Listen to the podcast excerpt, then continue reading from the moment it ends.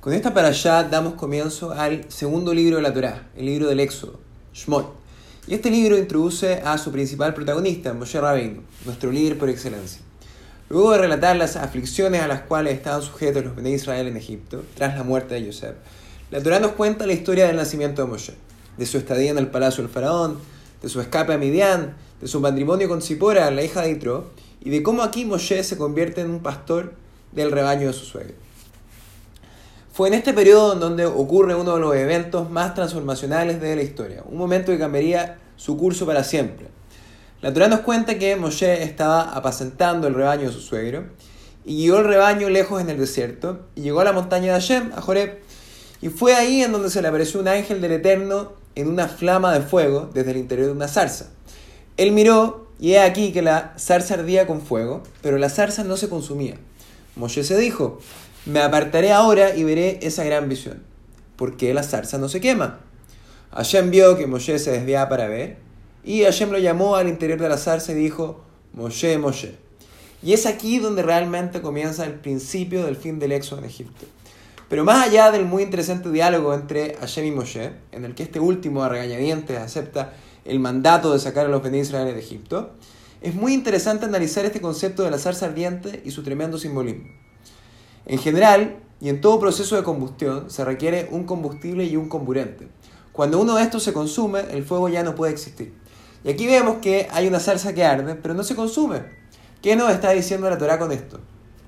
El rabino Y.Y. Jacobson comenta que esta escena es la que define por autonomacia qué es lo que realmente es el judaísmo, que es Yiddishkeit. Y así, él dice que el judaísmo es un fuego que arde dentro de cada yehudí, pero jamás puede consumirnos.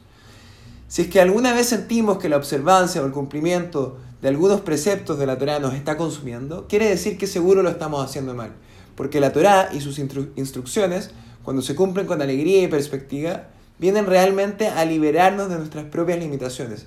Aquellas limitaciones que nuestro propio ego y autocomplacencia por satisfacciones inmediatas están constantemente buscando. Dentro de cada Yehudi hay un fuego que arde de forma apasionada. Un fuego que arde pero que no te puede consumir, que no te puede quemar. Un fuego que representa un amor inherente a Shem, que es una herencia de nuestros patriarcas. Todo judío es creyente e hijo de creyentes y esto es nuestra real esencia. Hoy vemos cómo la fuerza de la asimilación y el mal entendido progresismo han limitado la posibilidad de que muchos Yehudim puedan acceder a educación judía formal e informal. La ignorancia de nuestras tradiciones y la falta de comprensión han hecho que muchos Yehudim no puedan acceder a esta llama dentro de ellos que está esperando ser encendida. Una llama que una vez que se encienda jamás se podrá consumir. Hoy, 24 de Tebet, conmemoramos la desaparición física de Rabbi Shneur Salman de Liadi, el Alter Rebbe. Esto ya hace 208 años. El Alter Rebbe fue el primer Rebbe de Jabat y su fundador. Fue el que partió esta gran revolución que fue incrementada evidentemente por sus sucesores, particularmente por nuestros reyes, y que ha permitido que cientos de miles de Yudim, incluso en los lugares más remotos del mundo, puedan reencender este fuego del judaísmo en sus corazones. Para no solamente encenderlo ellos, sino que para encenderlo en muchos otros más, sin verse consumidos en el intento. No permitamos que ningún yudí se queme en el proceso. Acerquemos a cada uno de ellos con amor y comprensión, porque esta es la verdadera dimensión del judaísmo.